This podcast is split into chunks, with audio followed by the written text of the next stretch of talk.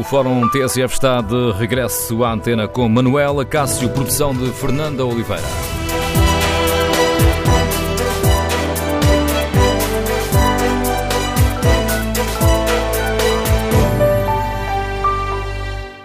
Bom dia, o Fórum TSF está de volta, sem temas tabu, sem verdades feitas, para dar voz aos nossos ouvintes, para escutar diariamente a sua opinião sobre as questões que têm a ver com a nossa vida.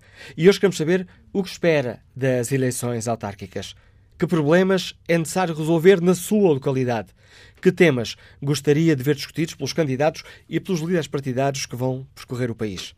Queremos ouvir a sua opinião. O número de telefone é o 808 202 173 808 202 173. E no dia 1, quando for votar, vai apenas escolher uh, autarcas ou também vai avaliar a política nacional? Estas autárquicas podem mexer com a relação de forças entre os partidos que apoiam o governo? Eh, elas também são um teste às lideranças do Passos Coelho e de Assunção Cristas. Queremos ouvir a sua opinião. Número de telefone do Fórum 808 202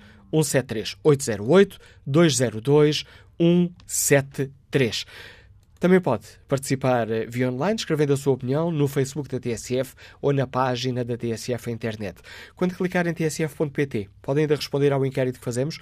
Perguntamos que avaliação faz da forma como tem decorrido até agora a pré-campanha das autárquicas e as primeiras avaliações são maioritariamente negativas. 64% dos ouvintes faz uma avaliação negativa da forma como tem corrido a pré-campanha para as autárquicas. Queremos ouvir a sua opinião, o que espera destas autárquicas. Para já, vamos explicar-lhe o que pode esperar da TSF. Pedro Pinheiro é o diretor adjunto da TSF. Bom dia, Pedro. Bom dia, Vamos ter uma hum, aposta forte nestas eleições autárquicas para dar todas as informações aos nossos ouvintes. Uma aposta que começa logo manhãzinha cedo. Com o Fernando Alves, que está de regresso às manhãs, eh, e com as manhãs da TSF em 10 mercados municipais, como foi hoje o caso. Eh, começamos no Feijó, em Almada. Os mercados, como sabes, são sempre lugares eh, muito concorridos em tempo de campanha. Até já tivemos políticos que conseguiram receber cognomes por força do empenho que dedicavam às ações de campanha em visitas a feiras e a, e a mercados municipais. Lembramos que seria um bom palco para levarmos as nossas manhãs, não propriamente para debatermos a, a, campanha eleitoral, a campanha política no Conselho onde estamos, mas para debater temas que são uh, transversais uh, a todas as autarquias uh, do país. Por exemplo, o exemplo desta manhã, o que é isso de um município sustentável? que critérios tem um município cumprir para se tornar um, um, município sustentável? O tema desta manhã, a pegada ecológica que todos nós deixamos nestas indas e vindas de casa para, para o trabalho, sobretudo nas duas grandes áreas uh, metropolitanas, mas outros temas, como sejam o ordenamento do território, como se desenha uma cidade, a descentralização, devemos ter ou não regionalização no país, uh, são temas que uh, passarão por as, pelas manhãs da TSF. Nesta primeira semana na Grande Lisboa, em Almada, em Oeiras, Cascais, Sintra e em Lisboa propriamente dita. Na próxima semana no Grande Porto, na Maia, em Gondomar, em Matosinhos, em Gaia e também na cidade do Porto. Deixa-me acrescentar que uh, pelas manhãs da TSF, da TSF uh, passarão sempre os cinco principais candidatos à Câmara de Lisboa, e os cinco principais candidatos à, à Câmara do Porto. Eles tomarão o pequeno almoço connosco. Pelas manhãs eh, passarão também os cinco líderes dos maiores partidos políticos portugueses. Começamos esta manhã com Jerónimo de Sousa. Esta manhã em Sintra, eh, esta manhã não, esta semana em Sintra, ainda contaremos com a líder do Bloco de Esquerda, Catarina Martins, e na próxima semana passarão pelas manhãs da rádio a Associação Cristas, o Passos Coelho e também o António Costa. Para como é óbvio, nestas alturas, as autárquicas irão eh, certamente dominar uma boa parte dos nossos noticiários, mas noticiários de meia, meia hora, mas haverá espaços informativos especificamente dedicados às autárquicas? Dois. Um depois da uma da tarde, o outro depois das sete horas eh, da tarde. Espaços alargados, eh, jornais de campanha, mas integrados nos, eh, em dois dos grandes espaços informativos da TSF, nos outros dois grandes espaços informativos da TSF. O da Hora de Almoço, que estreamos hoje, editado pelo Nuno Domingues. Ele receberá esse primeiro jornal de campanha em co-apresentação, em co-edição, digamos assim, com a Judite Nanzi Souza, que estará depois também Governo da Tarde, a Judite, mas já com o Artur Carvalho, numa segunda edição do Jornal de Campanha, que irá para o ar então depois das 7 horas da tarde. São estes dois grandes espaços que teremos em antena e, e que receberão vários produtos. Deixa-me só dar um exemplo. É lá, por exemplo, que estará o retrato político do Conselho, onde amanhã esteve uh, pela manhã, perdoa-me a redundância. Teremos debates? Teremos debates dois. Uh, um já nesta semana, na próxima sexta-feira, no Porto, uh, nos, uh, no Salão Nobre dos Passos do Conselho, juntará os principais candidatos à, à autarquia do Porto. Na próxima semana, dia 28, na véspera do término da campanha eleitoral, o debate será em Lisboa, também no Salão Nobre dos Passos do Conselho, com os cinco principais candidatos à autarquia da capital. Teremos tal como eu acho que estaremos muito atentos uh, a Lisboa e ao Porto, mas uh, teremos repórteres que vão uh, percorrer todo o país. É essa a ideia. Vamos ter repórteres a acompanhar os cinco líderes políticos, vamos ter repórteres a acompanhar a campanha em Lisboa e no Porto, mas não apenas, como disseste bem, repórteres também atentos à campanha nos municípios que circundam a cidade de Lisboa, a Grande Lisboa. Uh, repórteres também a acompanharem os casos uh, mais interessantes de campanha eleitoral no Grande Porto, nas autarquias que rodeiam a cidade do Porto, e ainda, talvez a repórter mais bafejada pela sorte de todos nós, a Dora, que vai andar, a Dora Pires, que vai andar sem agenda, país fora, eh, à procura de histórias que acabam normalmente por escapar à, à, agenda mediática, mas que são determinantes para o futuro de pequenos conselhos ou, ou até mesmo de freguesias. Deixa-me só acrescentar que esta equipa que está na estrada, cerca de 20 repórteres, porque quem cá fica na redação uh, não deixa de trabalhar para este produto final e para estes 15 dias que, que nos separam do dia, do dia 1 de outubro e também por, e também programas, desde logo o Fórum, uh, que regressa hoje uh, a debater o, o, que esperam os cidadãos destas eleições autárquicas. Ora, pego a deixa para relançar o convite aos nossos uh, ouvintes. Queremos saber o que espera destas autárquicas, quais são os principais problemas da sua localidade que gostaria de ver resolvidos. O que espera dos debates entre os candidatos? A que áreas é que, que áreas é que gostava de ver debatidas? E estas autárquicas são apenas isso? Ou seja, vamos apenas escolher autarcas? Ou dia 1, quando for votar, também vai avaliar a política nacional? Estas eh, eleições podem mexer com a relação de forças entre os partidos que apoiam o governo? Uh, são também um teste às lideranças de Passos Coelho e Associação Cristas. Queremos ouvir a sua opinião. O número de telefone do Fórum é o 808-202-173, 808-202-173. 3. Antes de darmos a palavra aos uh, nossos uh, ouvintes, uh, vamos conferir. Hoje há vários candidatos, ou melhor, vários líderes partidários que estão na rua, em campanha. Ora, a repórter Raquel de Melo está a acompanhar Assunção Cristas, que começou o dia com uma ação de rua eh, intitulada Estamos fartos deste trânsito Medina Nunca Mais e que vai andar pelos bairros da Madragoa e da Estrela.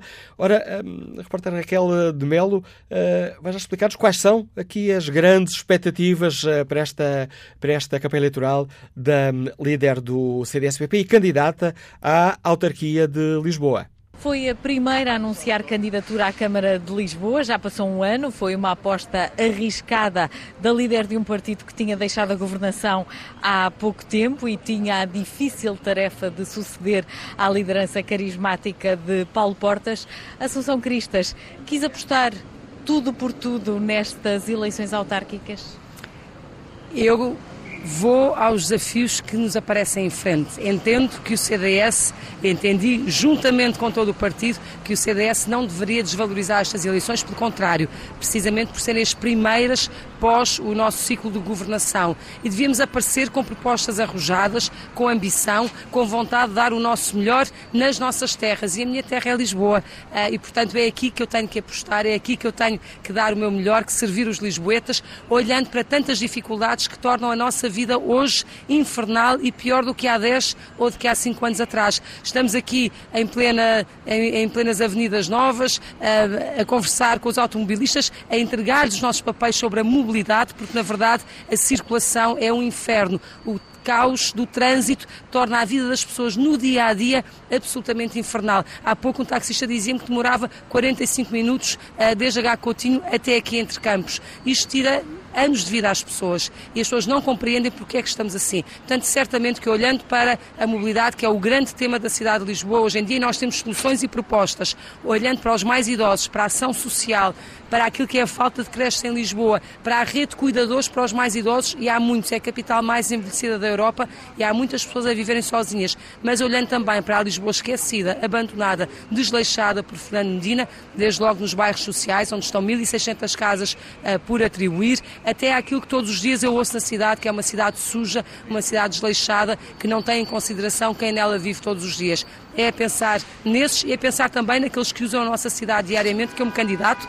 Fiz um trabalho longo de um ano de preparação na e hoje altura, preparada. Na altura uh, houve até uma certa desconfiança, mesmo dentro do partido, com tanta vontade que foi demonstrada por Assunção Cristas. É de facto uma aposta sua numa eleição e numas eleições autárquicas em que haverá também muito a medição dos partidos, da força dos partidos com um assento parlamentar. É isso que espera? É uma disponibilidade minha e uma aposta de todo o partido, porque foi muito conversado e concluímos que deveríamos de facto ir por aí. E eu creio que estamos no bom caminho, estamos confiantes. Basta olhar, por exemplo, aquilo que não foi feito na cidade e hoje não há hora de ponta, hoje há a hora Medina, todas as horas são horas de ponta, mesmo em agosto, e eu andei por aqui em agosto, mesmo em agosto que era um mês calmo, deixou de o ser, e portanto eu acredito que nós, CDS, queremos resolver os problemas às pessoas, queremos aproveitar as oportunidades e transformá-las efetivamente numa melhoria da qualidade de vida uh, das pessoas, também temos que o fazer a nível local, a nível autárquico, que é o nível de maior proximidade.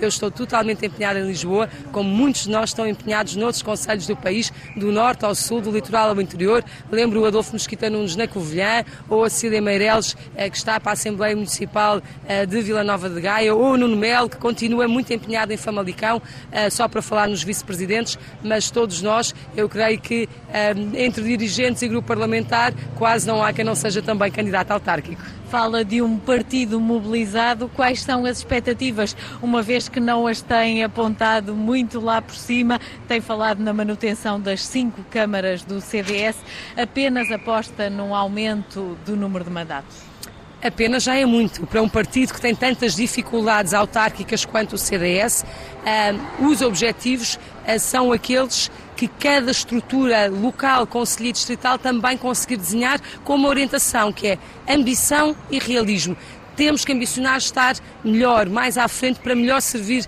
os nossos concidadãos, os nossos municípios, os nossos fregueses. E é essa a orientação. E em muitos locais onde nós não tínhamos nada do CDS, vamos passar a ter uma voz ativa no CDS, na freguesia, na Assembleia Municipal, noutros casos na variação e talvez, quem saiba, se possa conquistar alguma Câmara. Mas nós sabemos da dificuldade destas eleições para o CDS, agora sabemos que o difícil não nos pode demover, tem que nos estimular ainda mais. E estamos muito empenhados e eu creio que vamos ter um bom resultado. E para Lisboa, partiu inicialmente com a expectativa de ter um resultado acima do que foi conseguido por Paulo Portas, o melhor até hoje do CDS em Lisboa. 7,6% em 2001. Agora as sondagens que vão sendo conhecidas dão-lhe mais. A aposta é nos dois dígitos, Assunção Cristas.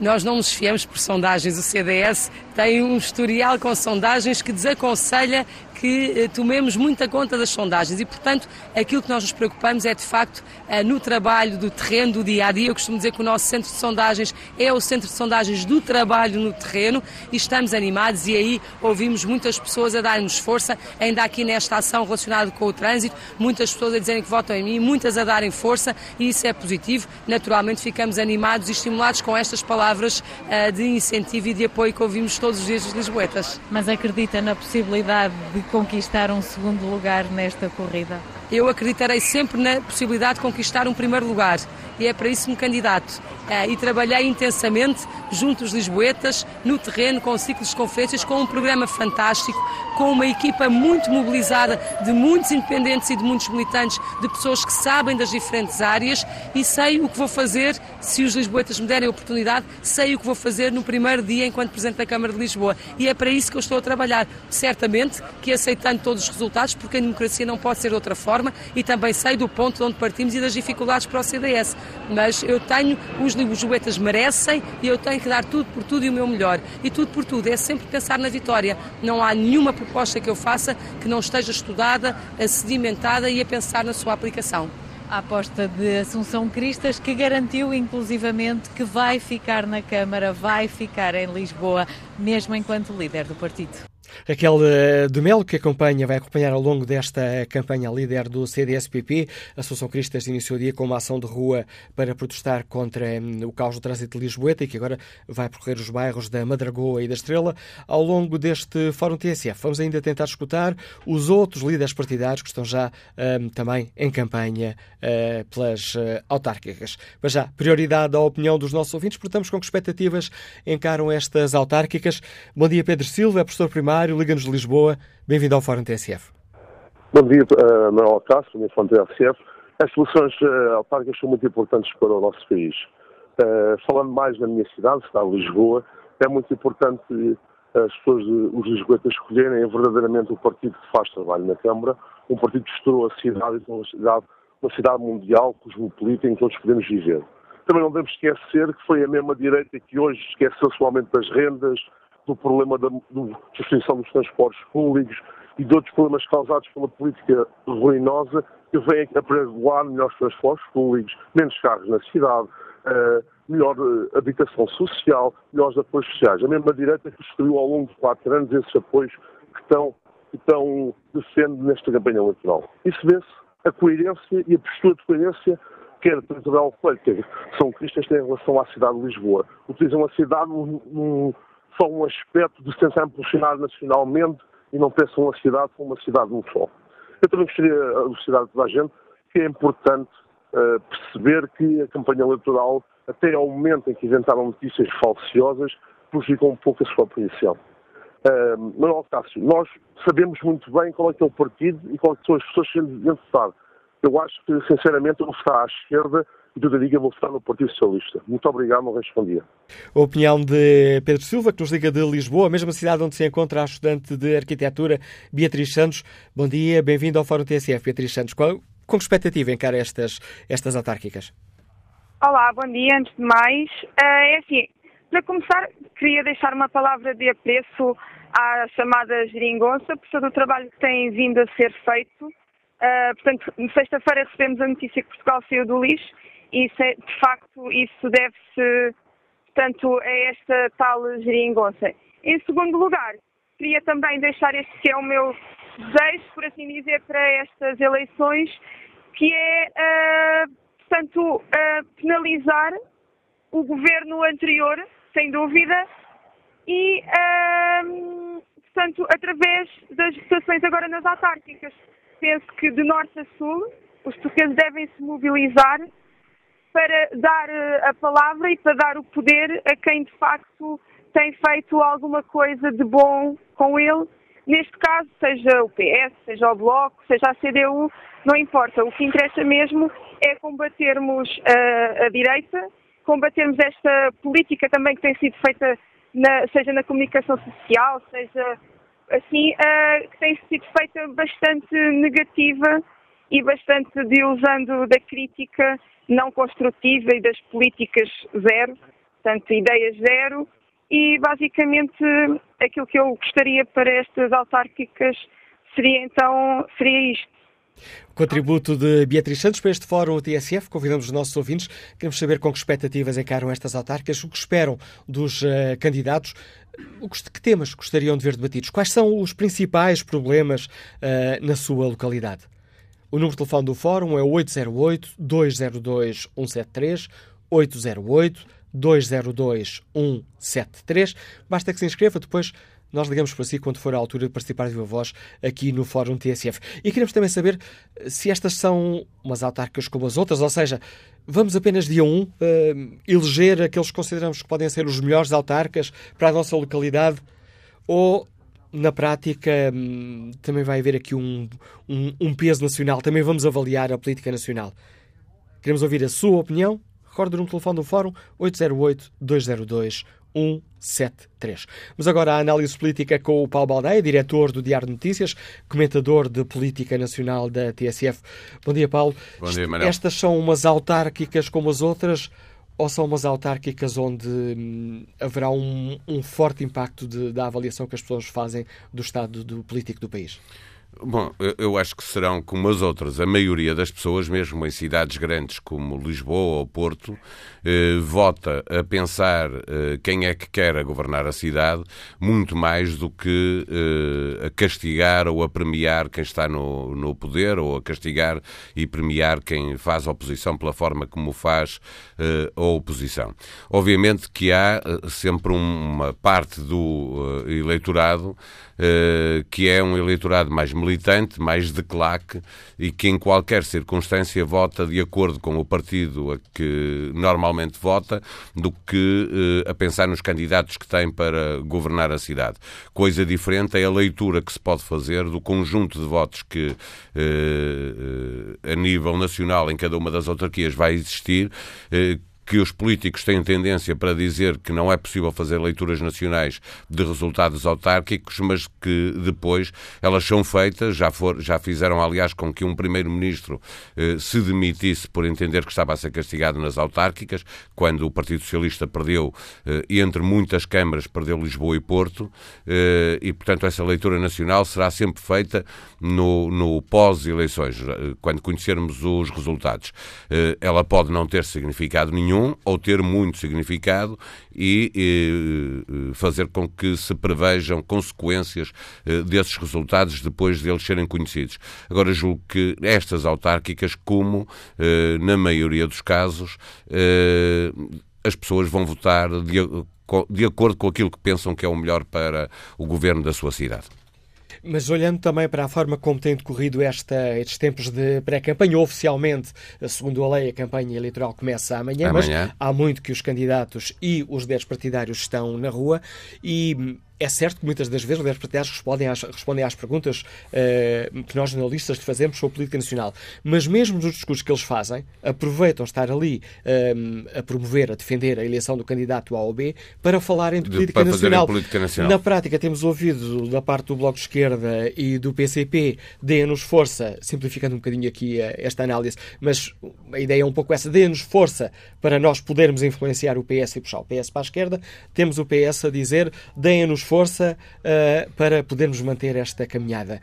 Daí a minha pergunta se estas se não há aqui um caráter nacional ah, mais vincado. Eh, deixa nós temos aqui uma, uma particularidade, que é o facto desta pré-campanha estar a decorrer no momento em que há negociações para aprovar o orçamento e no momento em que nós temos os partidos mais à esquerda que apoiam o governo do Partido Socialista no Parlamento eh, a pressionarem o, o governo de, de, António Costa a abrir mais os cordões à bolsa e eh, dar mais na redução do, de, do IRS, eh, dar mais no descongelamento das carreiras, dar mais no aumento da função pública eh, e, portanto, essa, eh, esse discurso político mais nacional, eh, ou é introduzido em campanhas deste tipo eh, por causa da natureza das, das notícias, quer dizer, nós conhecemos a decisão da Standard Poor's e, obviamente, todos os líderes partidários que estão no terreno a fazer autárquicas os comentaram. A entrevista do, do Primeiro-Ministro ao Diário de Notícias, quando diz alguma coisa sobre Passos Coelho, sobre André Ventura, sobre Catarina Martins ou sobre Jerónimo de Sousa, obriga, de certa maneira, a que haja uma reação uh, a esse tipo de, de, de, de, discurso político que António Costa fez na, na entrevista, uh, mas acima de tudo, aquilo que mais tem dado um caráter de nacional aos discursos que fazem os líderes tem a ver com a discussão do Orçamento de Estado, que será apresentado duas semanas depois do dia em que vamos todos votar na, nas autárquicas. Com que expectativa é que tu, cidadão, jornalista, encaras estas autárquicas? Teremos, de facto, os candidatos a, a debaterem os grandes problemas uh, que os municípios vivem? Podemos falar Sim. da habitação, da terceira idade, do trânsito, uh, ou teremos um pouco o disco disse aqueles ataques mais pessoais? Daquilo, daquilo que eu vi até agora, uh, estou satisfeito enquanto cidadão, no sentido que uh, todos os debates que já foram feitos uh, é muito difícil ter uma, uma, visão nacional de cada uma das autarquias, porque há muita coisa que acontece. Se está a haver um debate em Vila de Conde, numa rádio local, uh, o país inteiro não conhece, mas as pessoas de Vila de Conde têm a oportunidade de conhecer ou os jornais de Vila de Conde, ou o Jornal de Notícias que acompanha com, com particular destaque as, uh, as autarquias mais a norte, tem dado muito noticiário e muita informação sobre o que cada um dos candidatos pensa para a sua uh, autarquia. Nós vemos também isso aqui em Lisboa Lisboa, em Almada, uh, ainda hoje, ouvindo a TSF, eh, nós percebemos que os candidatos, de, tirando Assunção Cristas, que ouvíamos aqui no Fórum, que obviamente tem uma tendência para fazer também uma leitura nacional, porque é líder do, do, do CDS, mesmo assim, a conversa com ela é sobre problemas que dizem respeito aos lisboetas, seja a questão da habitação, seja a questão da mobilidade, que são as duas questões centrais para uma cidade da dimensão de, de Lisboa. E, portanto, portanto, eu estou otimista de que eh, as campanhas, eh, não digo a campanha, digo as campanhas, porque elas são diferentes de cidade para cidade,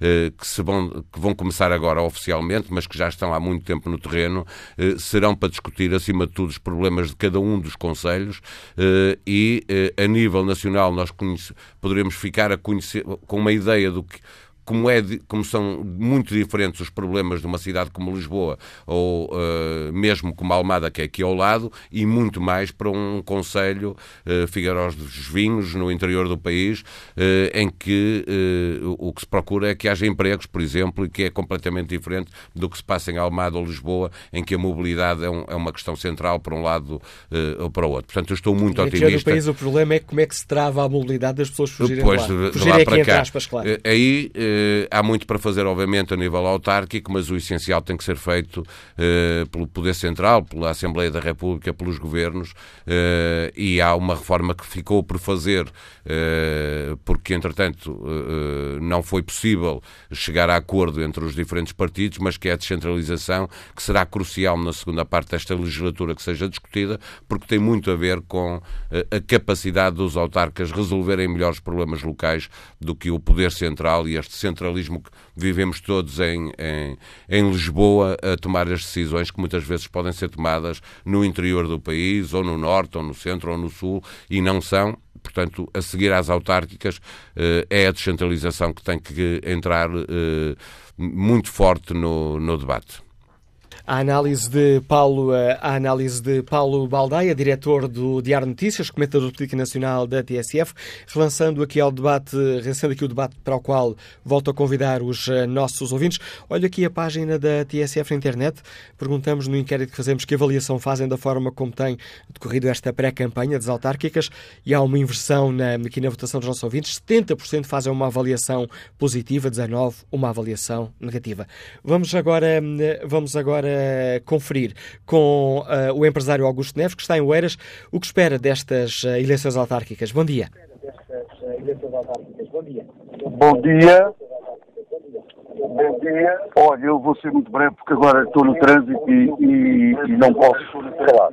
Só queria dizer que lamento que uh, o Fórum TSF não ter incluído o PAN, que é um partido que tem assento na Assembleia da República e por isso tão simples como isso podia ter também uh, e estar aqui em, em debate. Obrigado, bom, bom dia. O contributo e o reparo que nos deixa Augusto Neves. Sónia Vasconcelos é estudante, está em Lisboa. Bom dia. Bom dia. Um, olha, é assim, eu, eu primeiro sou, faço parte muito de, daqueles jovens que não costumam votar, uh, porque estamos um bocadinho desinteressados pela política e como uh, tem-se vindo a desenvolver nos últimos anos. Mas eu, eu senti-me um bocadinho revoltada quando comecei a ver esta campanha e quando comecei a ver, principalmente à direita, os ataques que têm sido feitos, uh, sujos e baixos, e, não esque... e, e pertencendo eu a, a, aos jovens que vivem em Lisboa, uh, eu via o ataque que foi feito na altura dos investimentos que foi feito à Carris, uh, como eu chegava de casa à escola, escola à casa, a falta de condições que havia, e agora vejo duas candidatas, acima de tudo essas duas candidatas, uma não tem propostas, sinceramente, Teresa Leal Coelho não tem propostas, não vejo qualquer tipo de ambição a não ser dizer uh, que os outros candidatos uh, contra os outros candidatos da esquerda a dizer que não têm razão ou que uh, alguns têm razão quando estão a bater no atual, no, no, no atual presidente da Câmara. Uh, e a São Cristas, a São Cristas, para mim, é falsa, porque ela não pode esquecer que pertenceu ao antigo governo, foi ela que esteve responsável uh, pelo Ministério, que pertencia à mobilidade, que pertencia às cidades, uh, à habitação. Ela pertenceu a esse governo, ela teve responsabilidades diretas nesse governo, uh, nessa área. E agora está a dizer que a Carris está mal, que a Carris um, não, não, não, não consegue um, dar resposta a todos os lisboetas. Grande parte dessa responsabilidade foi dela. Porque houve privatizações, uh, houve tudo e mais alguma coisa. O que era nacional, o que era nosso, foi vendido por ela e pelo seu governo. E agora vem para aqui dizer que hum, a culpa é do, do, do, atual, neste momento, do atual governo que está aqui há dois anos e uh, que é do, do, Presidente da Câmara. Quando uh, a responsabilidade da Carris passou agora para a Câmara, uh, fala muito do metro. O metro não pertence à Câmara e eu, pertenço muito e é difícil um, construir algo que foi destruído em quatro anos, construir algo em dois anos. Eu sempre ouvi dizer que é mais fácil é mais difícil, neste caso, reconstruir do que construir. E Sónia ela tem muitas desculpas no cartório. Sónia Vasconcelos, agradeço o seu contributo para este fórum. Estamos já aqui muito perto da, do fim da primeira parte deste debate, que retomaremos a seguir às notícias das 11. Mas antes de terminarmos esta primeira parte, gostava ainda de escutar João Nogueira, que está aposentado e que nos liga de Braga. Bom dia. Eh, bom dia. Antes de mais, eh, falar nas autarquias é falar na política mais perto das populações é falar da presença do Estado mais perto das pessoas. E, efetivamente, as autarquias no pós-25 de Abril eh, tiveram um papel importantíssimo no desenvolvimento do país, com 30% a 40% das verbas disponíveis, desenvolveram e promoveram este país em cerca de 60%. E, portanto, o próximo ato eleitoral é um ato muito sério, um ato de muita responsabilidade. É um ato onde todos nós devemos escolher os melhores os mais capazes e aqueles que verdadeiramente apostam no desenvolvimento do país e apostam na qualificação da vida das pessoas. Eu falo de Braga, falo, vou começar por falar rapidamente também, naturalmente, de uma Assembleia de Freguesia, de um altar, onde, efetivamente, uma força política opositora à atual Junta de Freguesia aparecem de 4 em 4 anos. E isso, efetivamente, não credibiliza a política e faz com que esta gente não saiba, não conheça a freguesia, não saiba os problemas, fim de 4 e 4 anos, eh, de forma oportunista e de forma, eh, às vezes, desoportuna, eh, tentam confundir isto. Mas isto é um panorama quase igual. Este é o tempo dos oportunistas e do oportunismo. E não deveria ser assim. Obrigado, João Nogueira. A ligação por telefone não está nas melhores condições. Peço desculpa por isso aos nossos ouvintes, mas mesmo assim julgo que foi perceptível a opinião que nos deixa João Nogueira, que está aposentado e que nos liga de Braga. Retomaremos o Fórum TSF já a seguir às notícias das 11.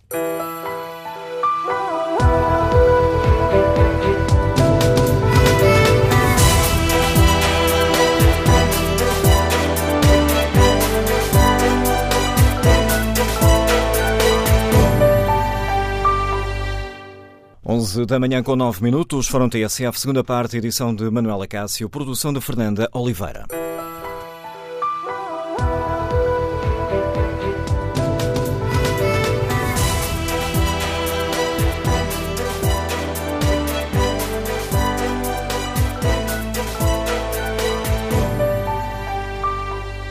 E retomamos o debate, espreitando a opinião dos ouvintes que participam eh, neste fórum, escrevendo aquilo que pensam ou no Facebook ou na página da TSF Internet e respondendo ao inquérito que fazemos, está em tsf.pt, na pasta do fórum. Perguntamos que avaliação fazem os nossos ouvintes da forma como tem corrido a campanha das autárquicas. Os resultados têm variado muito entre o positivo e o negativo. Nesta altura, curta vantagem para uma avaliação negativa. 49% dos ouvintes fazem uma avaliação negativa da forma como tem corrido a pré-campanha. 46% fazem uma avaliação positiva. E o que esperam os nossos ouvintes da campanha eleitoral que amanhã arranca oficialmente? Joaquim Carvalho deixa-nos esta opinião. Espera o mesmo de sempre. Os partidos iniciaram um novo ciclo sem qualquer novidade para o país, neste caso as câmaras, demonstrando que os principais problemas do Conselho eh, e da parte do Governo e só aparecem quando há problemas graves para protestar. Luís Novaes escreve que as escolhas deverão ser a nível local. Nesse sentido, deveria aparecer nos boletins de voto caras e não os símbolos dos partidos. Abel Santos escreve que na minha cidade, Braga, falta dinheiro para auxiliares e ação educativa nas escolas, mas sobra para organizar grandes arraiais minhotos, onde as juntas de freguesia levam os eleitores em autocarros, em passeios que teimam em coincidir com as eleições. Vamos agora ao encontro do professor Carlos Ali, professor de Ciência Política, coordenador dos mestrados em Ciência Política na Universidade de Aveiro. Professor Carlos Ali, bom dia. Bem-vindo ao bom Fórum dia. TSF. Com que expectativa encara estas uh, autárquicas? Um debate muito local ou muito contaminado, por vezes até dominado pelas questões mais nacionais? As eleições autárquicas têm sempre duas leituras que se complementam. Ah, uma primeira leitura óbvia é a leitura local. E, portanto, nós não estamos aqui a falar de uma eleição autárquica aqui, estamos a falar, na realidade, de 308 eleições autárquicas no nosso território, para não falar das, das, ah, das milhares de eleições a nível de freguesia com dinâmicas muito próprias, com uh, competições muito específicas e com uh, sistemas partidários, se quisermos, que diferem de um Conselho para outro. E, portanto, em alguns Conselhos vamos encontrar, por exemplo, competições entre PSD e CDS para ver quem lidera a Câmara, outras, a clássica, mais comum a nível nacional, que é PS versus PSD, noutras ainda será o PCP rivalizar, por exemplo, com o PS na liderança das câmaras. E, portanto, temos dinâmicas aqui muito diferentes a nível, a nível local. Mas se é verdade que temos estas 308 eleições autárquicas, é inevitável que, eh, que surja também uma leitura nacional destas eleições autárquicas. E essa leitura nacional uh, é sobremodo relevante porque estas vão ser as primeiras eleições a nível uh, nacional em Portugal desde as legislativas de, de 2015, desde este novo ciclo político com a chamada geringonça e, portanto, uh, é inevitável que estas eleições também tenham essa leitura nacional Uh, e, e, será interessante ver até que ponto é que os padrões que encontramos a nível das sondagens para legislativas, neste momento, se refletem nos padrões eleitorais para estas eleições autárquicas e até que ponto é que a leitura nacional e a contaminação nacional acaba por influenciar o resultado destas eleições autárquicas. Essa vai ser talvez a, a principal questão de interesse em termos nacionais uh, na noite eleitoral destas autárquicas. Porque, pelo menos tendo em conta o que tem sido estes, o que têm sido estes dias de, de pré-campanha, vemos os líderes nacionais, quando vão uh, fazer campanha pelos seus candidatos, uma boa parte, ou porventura a parte essencial do seu discurso, é sobre questões nacionais. Exatamente, exatamente. E isso reflete precisamente o facto destas eleições acabarem por ter também uma, uma leitura nacional. Por mais que, uh, e aqui posso fazer algo, algo futurologia, por mais que os líderes, eh, na noite de 1 de outubro, certamente venham dizer que não há leituras nacionais a fazer destas eleições. Mas a verdade é que acaba por inevitavelmente acontecer. A não ser que essa leitura lhes interesse.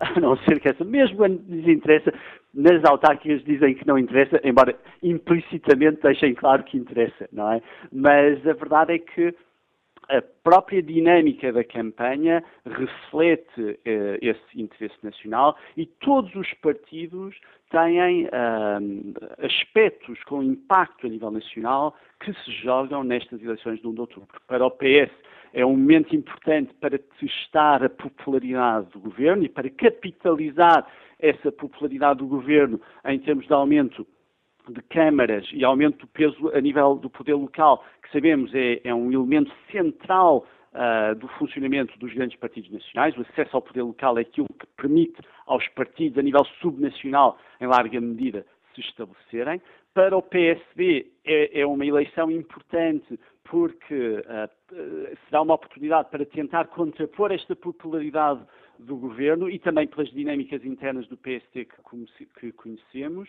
Para o CDS é um teste de afirmação vital para a Assunção Cristas com as eleições uh, em Lisboa. Para o Bloco será uma oportunidade de capitalizar a nível local a sua popularidade a nível nacional. Até agora o Bloco tem tido resultados sempre muito, muito uh, escassos a nível local. O Bloco está a apostar fortemente nestas eleições para tentar ganhar esta, este, este enraizamento a nível local que até agora lhe tem escapado.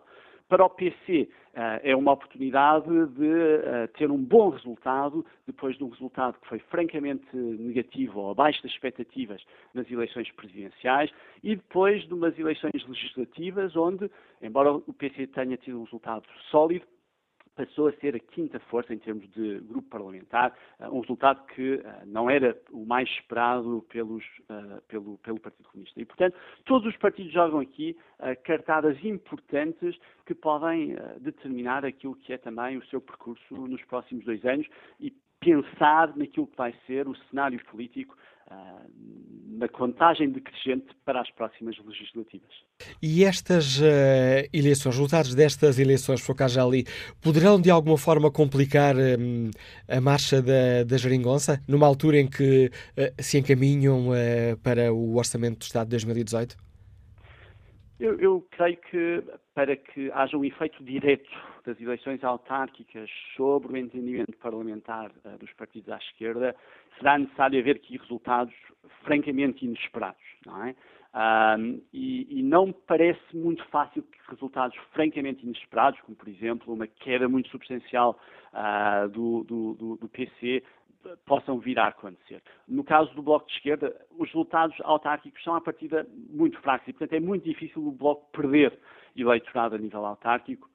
A tendência será para manter ou, ou, ou, ou mesmo subir, porque a base de partida, a base de comparação é tão baixa. E, portanto, eu creio que o efeito direto só acontecerá num cenário de algum terremoto político que me parece neste momento improvável a nível autárquico. Agora, a verdade é que as dinâmicas uh, do entendimento parlamentar uh, vão tornar-se interessantes nesta segunda metade uh, da, da, da, legislatura, assumindo aqui que a legislatura dura os quatro anos. Isto porquê? Porque à medida que se aproximam eleições legislativas, cada um dos partidos que faz parte deste entendimento parlamentar tem interesse em demonstrar ao eleitorado aquilo que trouxe em termos uh, dos resultados obtidos até agora e também sabendo que, quando compete por eleitorado, compete por eleitorado em larga medida com os outros partidos que fazem parte deste entendimento parlamentar. Portanto,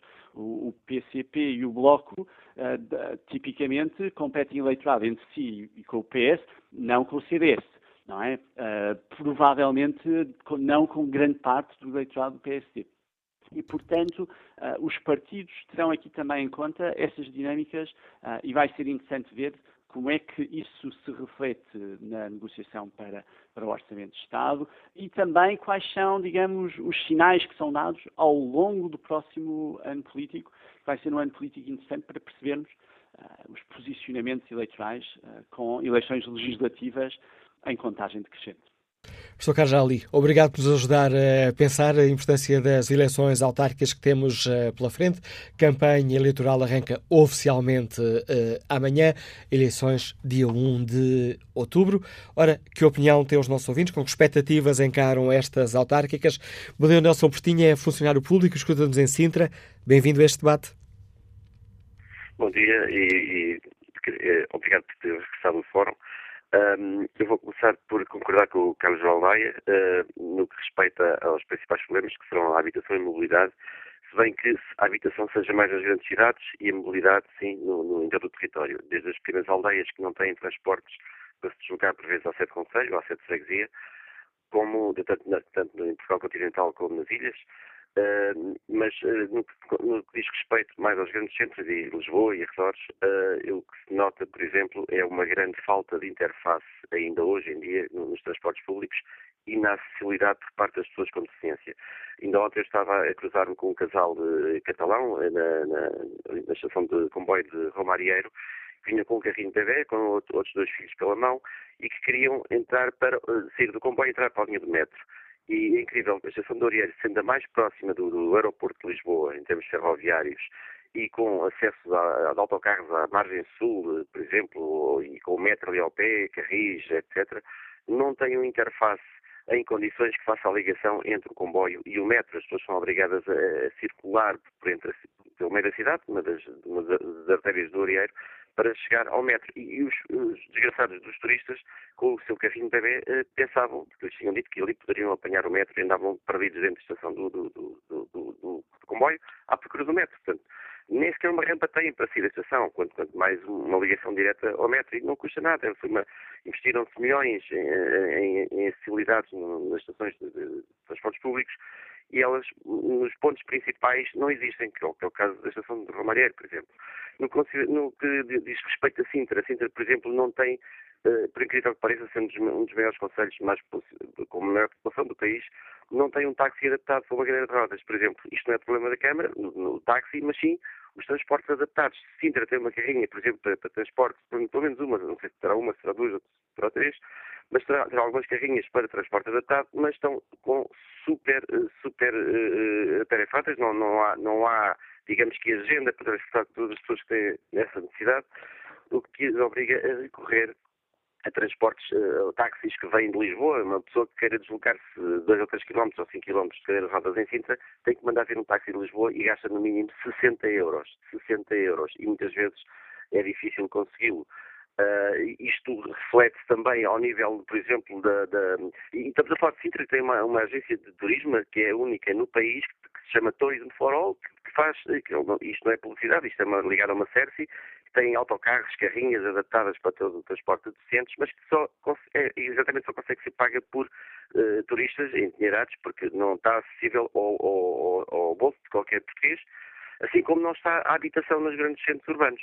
Portanto, a Câmara, no caso de Lisboa, deveria investir mais, tem cerca de 2 mil fogos eh, desocupados, deveria rentabilizá-los, pô-los com rendas, as rendas acessíveis, uh, abrir a possibilidade dos próprios particulares fazerem as obras, se a Câmara não tiver uh, verbas para o efeito, e com o contrato de, de render a casa durante X anos. Falando também, e agora a última questão, a relação da, do, do, da mobilidade também tem a ver, não, consigo perceber como é que a Assunção Cristas critica o, a questão do, do, chefe de trânsito de Lisboa quando se assistiu no governo a que a senhora tinha responsabilidade ao desmantelamento praticamente de Garris. Mas, por outro lado, concordo, ela, concordo com ela quando fala no aumento de, das estações de, de metro. Sim, e sim, iria tirar grande parte do trânsito de, da cidade de Lisboa. Até porque muitas vezes não, não, não, existe encadeamento em termos de horários entre o, o, transporte, eh, entre um transporte e outro. Eu, por exemplo, ontem para me deslocar de Sintra para Orieiro, demorei três horas para apanhar três transportes públicos. Ou seja, em cada interface eu tinha que esperar meia hora pelo transporte que viria a seguir. Isto é incompatível. Ao tirarem-se os autocarros da cidade, não havendo a, mesma frequência, as pessoas acabam tendo essa hipótese, acabam por, por, voltar a usar o carro em Lisboa, voltam a entupir a cidade, em termos de estacionamento, em termos de circulação, torna-se um caos. E em relação à circulação, e para acabar, queria também dizer que a Câmara de Lisboa fez um, um trabalho em que ouviu várias associações de, de pessoas com deficiência no, no à mobilidade em Lisboa, e, e foram transmitidas por várias pessoas a necessidade, por exemplo, nas passadeiras, estamos a falar de um país como Portugal em que morrem mil pessoas por ano nas passadeiras, e nós vamos a ver, a Câmara de Lisboa cada vez mais está a reduzir as passadeiras a, a meras linhas quase que, que, que invisíveis, porque com o tempo acabam por se desgastar e deixam de se ver. Isso gera acidentes.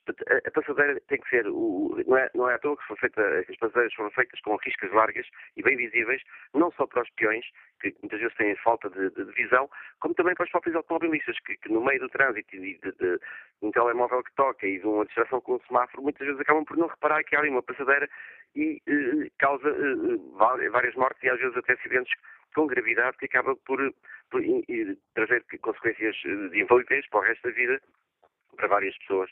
Obrigado, Nelson. Portanto, é, é, isto é tudo mobilidade eh, e está tudo encadeado, havendo melhores transportes públicos, melhor informação, no, no, no, melhor circulação, não só nas estradas das cidades, mas também na, nos, nos, próprios passeios, uh, que sejam eh, tenham largura suficiente para que o peão não seja obrigado, largura e, e a isenção de obstáculos.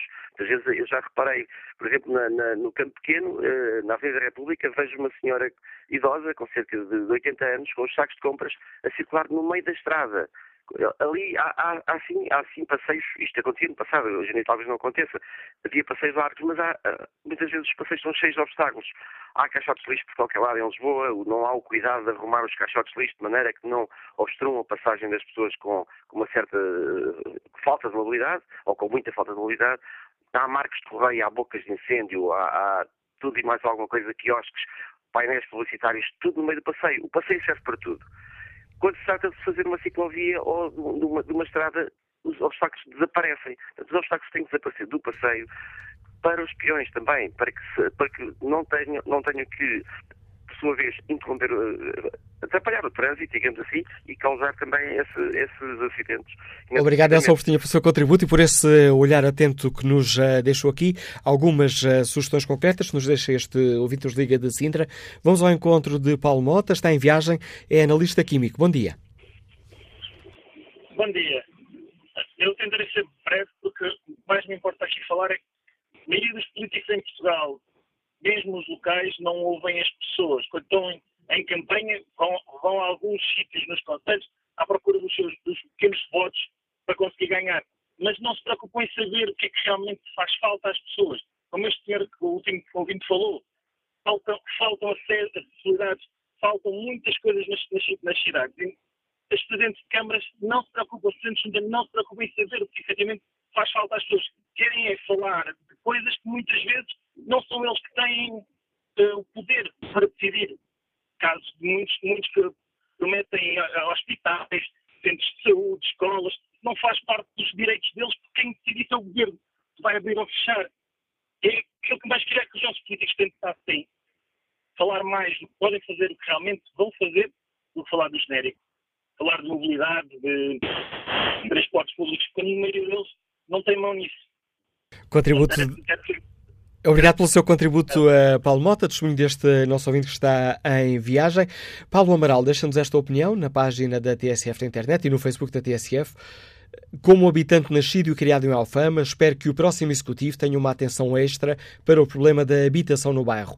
As pessoas autóctones de Alfama estão a ser literalmente corridas em favor da habitação temporária para os turistas, sendo o turismo uma questão conjuntural quando acabar o que será dos bairros de Lisboa e, em particular, de Alfama. Mário Gomes, deixa-nos também esta opinião, que quando perguntamos o que gostaria de ver debatido nestas autárquicas, eh, responde este nosso ouvinte, Mário Gomes, gostaria de ver esclarecidos os poderes da Assembleia Municipal Municipal. Outra questão que gostaria de ver debatida fora das cidades, eh, ou não sou envolvente, era uma reforma da floresta. Mas agora a análise política com o comentário do Pedro Adão e Silva. Bom dia, Pedro. Como é que olhas para estas uh, autárquicas? São umas autárquicas como as outras ou, ou têm um caráter nacional mais uh, intensificado pelo facto de serem as primeiras eleições desde que esta solução governativa um, está no poder e pelo facto de estarmos aqui em vésperas de, de se fecharem as negociações para o Orçamento do Estado? Olá, Manuel. Eh, antes de mais, eh, bem agressado ao, ao, ao fórum.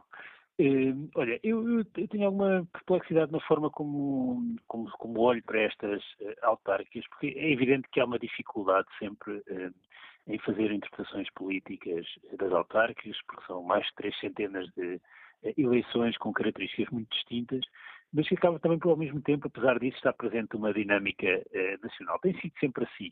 Eh, e tem sido sempre assim e, e, frequentemente as eleições autárquicas são as eleições de segunda ordem eh, e têm servido para dar cartões amarelos aos governos, eh, no fundo para fazer uma avaliação entre legislativas. Isso aconteceu sempre, os governos nunca saíram muito bem das autárquicas. Repara, mesmo Cavaco Silva, em 89, a meio do caminho que o iria à sua segunda maioria absoluta, teve maus resultados nas autárquicas, perdeu o Porto, perdeu Lisboa, e, e, o que me parece é que desta vez há aqui alguns sinais em contratendência, no sentido em que parece que essas autárquicas não estão a ser transformadas numa avaliação à governação, e aqui a governação entendida não apenas como o governo, mas também o acordo que existe com os partidos do Parlamento, a geringonça, mas estão-se a transformar uh, numa avaliação uh, à oposição. Isso é um pouco surpreendente. E isso me permite, eu agora estava aqui à procura de uma coisa na internet uh, e encontrei uma declaração que é assim, vou, vou, ler uma declaração de maio de 2015, não digo já quem é que a fez, e que as autárquicas são mais importantes, na minha opinião, do que as presenciais. Aquilo que eu peço é que não se deixe de pensar nas eleições autárquicas e que se comece desde já a definir quem serão os candidatos e não deixar tudo para a última hora. É que não dá para corrigir nas presenciais o resultado das legislativas. Isto foi em maio de 2015. Eh, em maio de 2016, há pouco mais de um ano, a mesma pessoa que fez estas declarações dizia assim: desiludam-se aqueles que pensam que o Presidente da República vai dar um passo sequer para provocar instabilidade neste ciclo que vai até às autárquicas. depois das autárquicas veremos o que é que se passa. Ora, foi Marcelo Rebelo de Sousa que disse as duas coisas. Primeiro, ainda como comentador e pré-candidato a presidente e depois já como presidente. Isto para dizer o quê? É que eh, ficou célebre a segunda declaração, em particular, em que o Presidente da República estabelecia as eleições autárquicas como uma espécie de marco. Haveria uma relação desde logo entre Presidente e Governo até às autárquicas e depois iniciar-se um segundo ciclo eh, político depois das autárquicas. Porquê? Porque eh, a oposição eh, ganharia força, a expectativa de muitos, nomeadamente à direita, era que as coisas não corressem bem na frente orçamental e económica. Ora, não foi isso que aconteceu. E, portanto, essa ideia de um segundo ciclo pós-autárquico deixou de existir e o horizonte da legislatura passou a ser o horizonte com que todos trabalham. Isso tornou-se um problema para o PSD e é por isso que as autárquicas têm evoluído para uma avaliação eh, da liderança de Pedro Passos Coelho. E também opinião, de Assunção Cristas? A Assunção Cristas, por definição, quer dizer, a Assunção Cristas é alguém que ganha a liderança do CDS sem oposição, mas ao mesmo tempo sem uma base interna de apoio e, portanto, não pode consolidar a sua base e não pode alargar eh, para aqueles que se opunham. Eh, portanto, é uma, uma, liderança que, de certa forma, nasce por um vazio eh, de, de, de alternativas. Portanto, a consolidação de Assunção Cristas tinha de ser sempre feita num ato eleitoral e daí, apesar de ser líder do partido, ter eh, escolhido ser candidato à principal Câmara eh, do país e é isso que lhe dará força, porque eh, tudo aponta que terá um resultado muito acima daquilo que tem sido normal nos resultados do CDS e, portanto, foi uma boa jogada tática de alguém que tem uma fragilidade de partida na forma como é eleita líder do CDS. Ah, agora, apesar de, de tudo apontar para que as autárquicas não sejam um momento, por exemplo, para gerir uma tensão que muitos anteciparam entre o PS e o PCP, porque são dois partidos que disputam eh, muitas, muitos conselhos, nomeadamente nos distritos de Setúbal eh, e Lisboa. Portanto, essa tensão eh, autárquica que podia eh, condicionar a relação destes partidos eh, eh, na, na, governação não se faz sentir. E, mas, e há essa expectativa, bom, mas se as autárquicas correrem muito mal a Pedro Passos Coelho, o que é que vai acontecer à sua liderança?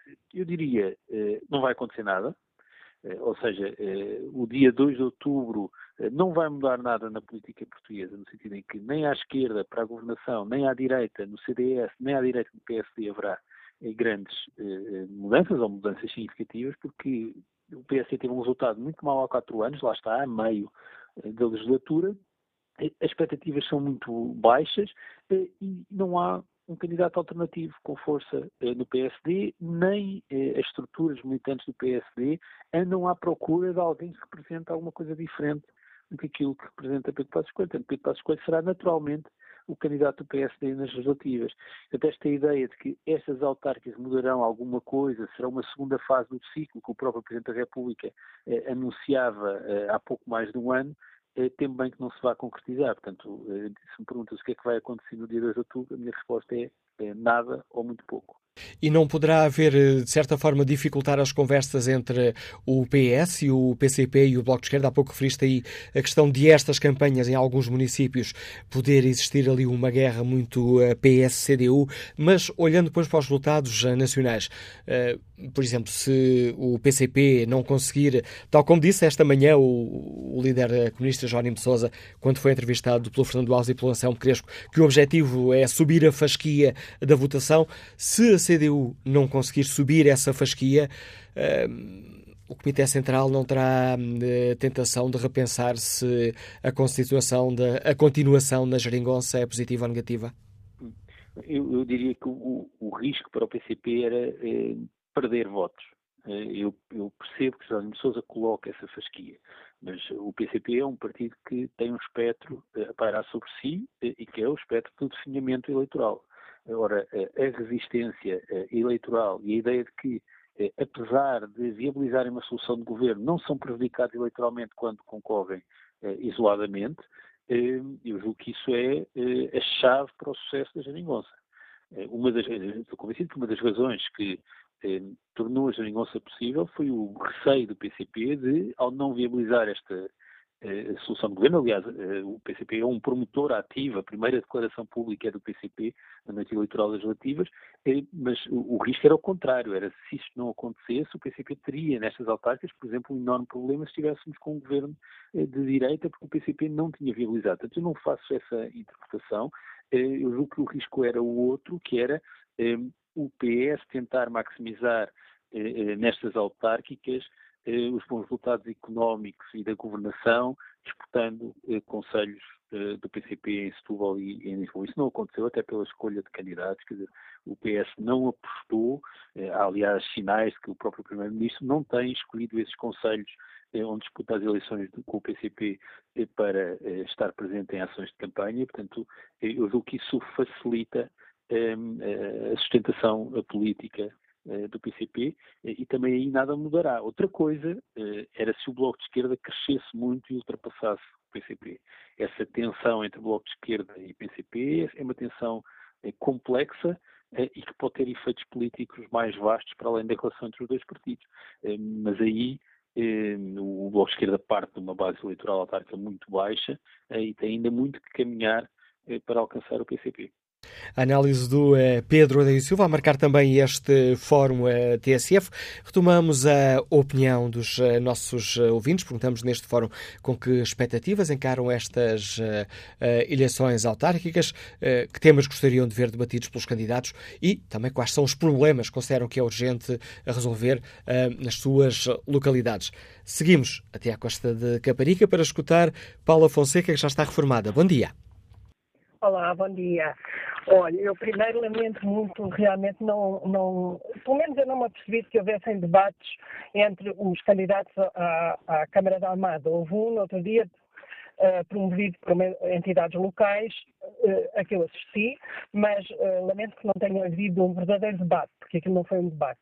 No entanto, eu moro na costa, até como sabem, ou não sabem, mas enfim, a presidência, o Conselho tem estado entregue há 40 anos ao mesmo partido, à mesma coligação, eh, mas não é, eh, enfim, eh, o que me pareceu, de resto, neste debate, foi que nos outros conselhos tinham problemas como a Costa tem, eh, que é nomeadamente a construção em cima da praia, os bairros de barracas, a mobilidade. Eu lamento não ter ouvido o Paulo Baldaia, porque falou em mobilidade e, nesta margem sul a mobilidade é um problema enorme.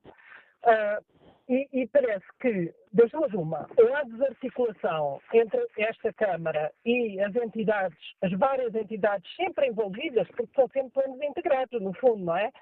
mas a, a, Presidência diz que a culpa não é dela, porque há uma autoridade marítima, porque há o Governo, porque há o Ministério do Ambiente, porque, enfim, as mais variadas desculpas.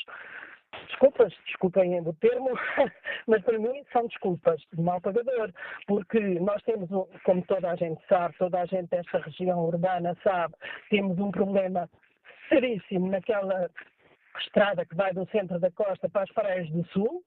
Uh, é uma estrada, não se pode andar a pé, não se pode andar de bicicleta, é a mesma estrada há não sei quantos anos, ladeada de um lado por, um, por construção ilegal, que foi ali posta onde, onde aconteceu, enfim, uh, num período em que isso aconteceu, e do outro lado, por parques de campismo, que era suposto saírem dali no Pólis, e mais uma vez a Câmara não conseguiu, porque não conseguiu deslocar os parques de campismo, porque iam para o Pinhal do Inglês, e há inclusivamente verbas que vão ser desenvolvidas à comunidade europeia, que já tinham sido dadas para esse fim, porque, enfim, três pontinhos, porque eu não sei o porquê.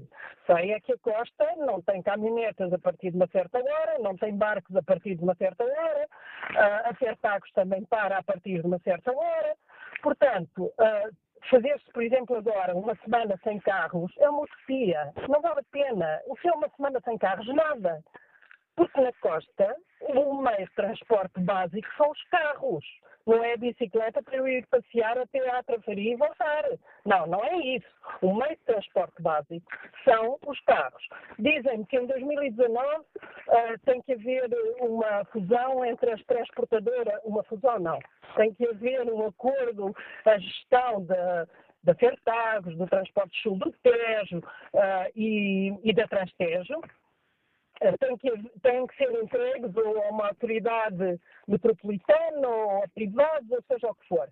E a, a presidência da Câmara diz, como eu ouvi testemunhei, podem ir ao YouTube ver, diz que isso não é com eles, e eu acredito que não, que é com as entidades que se têm que pôr de acordo.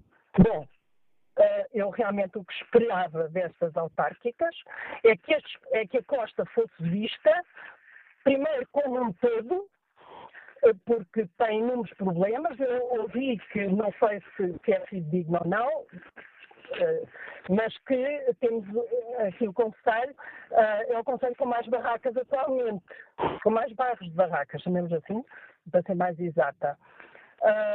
ouvi que é o Conselho com paradoxalmente, com maior abstenção nas autárquicas do que nas legislativas. Isto deve querer dizer alguma coisa. Eu gostava que alguém analisasse, mas uh, não tenho capacidade para isso. Julgo saber porquê, mas não, não, não quero aventar essa hipótese. Portanto, os problemas na costa, como toda a gente sabe, quer os habitantes, quer as pessoas que fazem ao fim de semana, sabem que são inúmeros.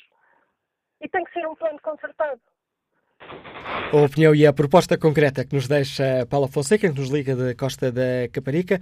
Vamos uh, atravessar o rio para a outra margem para escutar Duarte Marçal, que está em Lisboa. Bom dia. Bom dia. Um, quanto a estas autárquicas, eu penso que espero um debate de, de ideias e, e, pronto, e quanto a isso, os candidatos têm estado bem. Agora, é assim, existem duas questões fundamentais, para mim que moro no, no bairro de Santa Cruz, que são fundamentais nestas autárquicas. Uma delas é a habitação e outra os transportes. É assim, a habitação, apesar de eu morar num bairro municipal, num bairro social, como muitas pessoas dizem, como, como o CDS e o PST têm dito, mas sim um bairro municipal, é assim, nós, nós temos sido esquecidos muito durante estes últimos quatro anos, pelo, pronto, especialmente pelo último governo, não é? E, e, portanto, a política de habitação é, é, para mim, tanto para os meus amigos, uma grande prioridade. Agora, em relação ao. Eu, eu vejo isso até dos meus próprios amigos que vivem, que vivem mais no centro de Lisboa e vejo-os a procurar casa ao pé da minha zona. E quando nós vemos pessoas que moram no centro a terem que ir cada vez mais para longe, porque já não têm dinheiro para, para as suas rendas, é porque está tudo muito mal. E depois é a questão, é a questão do transporte, que é uma pessoa morando numa zona mais periférica de Lisboa, está muito dependente dos transportes. E a dependência que nós temos, e principalmente as pessoas da minha zona, da Carris, é fundamental, tanto irem para a escola, como para trabalharem, como fazerem aquilo que for. E, e, é por isso é que nós olhamos, pelo menos eu olho com bons olhos, para, para a municipalização da Carris, que agora acho que vai para o público, não é? E ouvi dizer que ia ter muito mais carreiras e muito mais e muito mais e muito mais percursos. E, e, portanto, é uma coisa que eu olho com muito bons olhos, que é uma coisa que é realmente necessária na nossa zona. E, e, sem ela muitas pessoas iam passar mal. E agora é assim, eu acho que isto vai ser uma ótima oportunidade para as pessoas que sofreram durante quatro anos com austeridade, e pelo menos as zonas onde eu moro, e que vimos, vimos, vimos o preço dos transportes a aumentar, o preço de tudo a aumentar, vai ser agora uma boa hipótese para nós castigarmos a direita. E por isso é que nós vamos estar no PS. Pelo menos eu e toda a gente na minha zona. É a opinião de Duarte Marçal. Vamos agora escutar Luís Albuquerque, que está desempregado, escuta-nos em Alcabidez. Bom dia. Bom dia, Luís Albuquerque. Muito bom dia. Sim, sim, bom dia a todos ao fórum e bem-vindos de volta ao Fórum TSF. É sempre bom ouvir.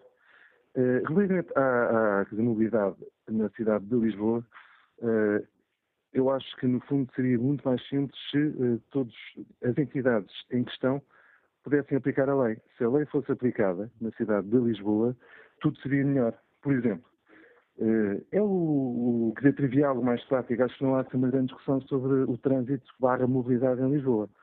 Se a lei fosse aplicada por, por quem de direito, nomeadamente a PML também, eh, tudo seria melhor, acho eu, porque nós assistimos dia a dia a duas, três filas de trânsito, toda a gente para no meio do, da, da estrada, em cima das gebras, anda nos buses sem, sem lá poder andar. Eu vejo as coisas de uma forma muito mais simples do que uh, estamos aqui a teorizar sobre várias formas de, das coisas andarem melhor no trânsito em Lisboa, porque o trânsito está ligado à própria mobilidade. E o próprio comodismo também, mas isso seria outra questão. e o colapso do método nas férias, ou, ou, no verão, ou quando tem muita gente. Mas isso também será outra questão. Se a lei fosse aplicada, acho que tudo correria muito melhor. Mas as autarquias, as autarquias têm muito receio na aplicação da lei. Preferem passar tudo para o meio abstrato e para o, e para, sei lá, para várias teorias sobre uma coisa que, que, na, que, na, prática até seria mais simples. Se todos nós participássemos e se a lei fosse cumprida. Há uma proposta que eu acho também importante, que era, um, há várias cidades na Europa onde não se podem fazer mudanças uh, com carros de certo calibre, ou veículos de certo calibre, a toda hora e momento. Mudanças, distribuição de bebidas, alimentos, etc. Em Lisboa, isso é possível a qualquer hora da noite. Portanto, a, a qualquer hora do dia, podemos encontrar uh, pessoas a fazerem mudanças em quatro piscas, a ocupar três vias, uh, a fazer distribuição de bebidas, de comida, etc. Uma coisa que todos nós devíamos pensar é mais organização, método e planeamento e a lei deve ser cumprida, porque ou 90% das situações que, se, que as pessoas deparam no seu dia a dia são puníveis por lei, com multas. Portanto, apliquem as multas. Obrigado e resto um dia bom. Obrigado, Luís Albuquerque. Um dia bom também eh, para si. Pedro Monteiro é engenheiro, está em Lisboa. Bem-vindo a este debate. Olá, bom, tarde, bom dia. Não sei se me estou a ouvir bem, eu vou ser muito rápido. Por enquanto, em ótimas eu condições. Moro, eu moro na Graça. Uh, tivemos realmente uma série de obras durante uma série de tempo que tornaram a vida das pessoas que ali moram um, um, uma desgraça, uh, retiraram imensos lugares de estacionamento, uh, montaram um novo sistema de recolha de lixo que está há meses e meses para entrar em funcionamento, aparentemente se enganaram na altura das caixas e a rede de esgotos não funciona. Tiveram, acabaram as obras passado 15 dias, estavam a levantar os passeios outra vez para reparar o sistema de esgotos, a sinalização está toda trocada, a zona das obras ficou arranjada, os passeios à volta estão uma desgraça, cheios de buracos, ervas que nascem por todo lado. Sinceramente, eu acho que este nosso Presidente da Câmara fez umas obras de fachada, foi aliás a única coisa que ele fez, tornou a vida da cidade impossível. E eu espero sinceramente que a doutora Assunção Cristas possa ganhar estas eleições. É uma pessoa séria já deu provas de competência. E, portanto, espero que nos livre desta, desta, destas obras de fachada e desta fachada contínua em que temos vivido nos últimos quatro anos. É só ligar. O, a opinião e o apelo que deixa Pedro Monteiro. Ao longo deste Fórum TSF, prometi aos nossos ouvintes tentarmos escutar os líderes eh, partidários que hum, estão hoje com ações de campanha nas ruas, para tentarmos perceber com que expectativas encaram também estas eleições eh, autárquicas.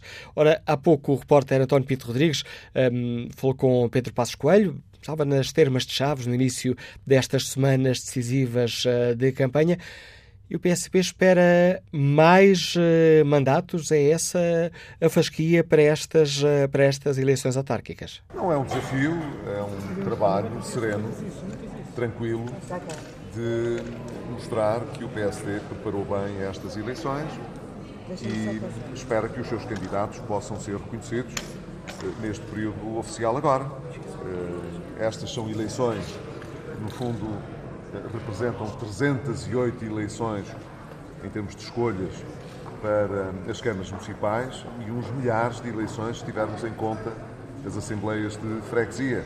Portanto, são muitas eleições, não, não é apenas um ato eleitoral, são muitos atos eleitorais e nós esperamos poder, da parte dos nossos candidatos, ter como é nosso objetivo o maior número de mandatos isso significaria que estaríamos em boas condições para poder executar o nosso programa, que é sempre um programa adaptado a cada comunidade, a cada município, a cada freguesia. Eh, feliz ou infelizmente, a nossa realidade é muito heterogénea e, portanto, eh, os programas são também Mas o que muito adaptados é se há alguma diferentes. dificuldade, alguma uh, tarefa que tenha comum a todos.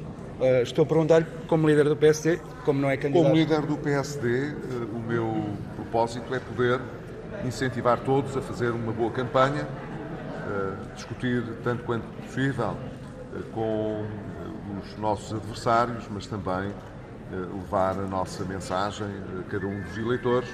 Essa é a posição que o Presidente do PSD tem, estar com o maior número possível de candidatos e dizer-lhes que estou a, a suportar com muito agrado e com muito entusiasmo aquilo que são os objetivos que cada um deles quer atingir. essa, essa é a minha função como Presidente do PSD. Os objetivos de Pedro Passos Coelho, entrevistado uh, pelo uh, jornalista da TSF António Pinto Rodrigues, objetivos do PSD, mais mandados, mas aqui com esta ressalva, são muitas eleições. Uh, Pedro Passos Coelho acha que não há aqui um desafio especial, querem mostrar uma campanha preparada e serena. Esta manhã está também em ações uh, da campanha a líder do Bloco de Esquerda. Veremos se em tempo útil ainda é possível uh, falar com ela. Retomamos a opinião dos nossos uh, ouvintes. Vamos ao encontro de Lídia Ramos, Liga-nos do Porto, está já reformada. Bom dia. Bom dia. Bom dia a todos. E agradeço a, a coisa de me deixarem falar. O que eu penso é o seguinte: o que é que os candidatos vão fazer pelo ambiente? Eles não veem a longo prazo os tufões que existem nos outros países que podem vir para cá, os montes de lixo vão mar, as alterações climáticas, o gelo, os turistas que veem as pessoas, 100% das pessoas que fumam, tirar as pontas de cigarro para o chão. Uh, não há uma multa para essas pessoas. Acho que devia plásticos, toneladas de plásticos para o mar, os peixes que emigram de uns lados para os outros já por causa das alterações climáticas. Não ouço nenhum dos candidatos falar sobre este assunto que considero de grande importância. E é com esta chamada de atenção que nos deixa Lídia Ramos que chegamos aqui ao final deste Fórum uh, TSF. Uh, amanhã retomaremos este fórum com outro tema num espaço onde continuamos a manter como palavra de ordem um, aquela que sempre foi a do Fórum TSF, não há temas tabu nem verdades feitas. Hoje perguntamos aos nossos ouvintes com que expectativas encaram estas uh, eleições uh, autárquicas. Aqui na página da TSF Internet, Fernando Cleto deixa esta opinião. Espero que se deixem de ataques pessoais e relevem assuntos de caráter importante, tanto local como nacional, no que respeita à habitação, limpeza das cidades, solidariedade com os desfavorecidos, reflexo do turismo nas camadas mais pobres e mobilidade.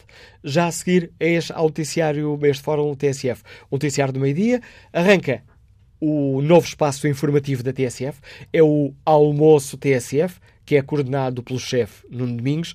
No menu de emissão de hoje, destaco dois pratos fortes.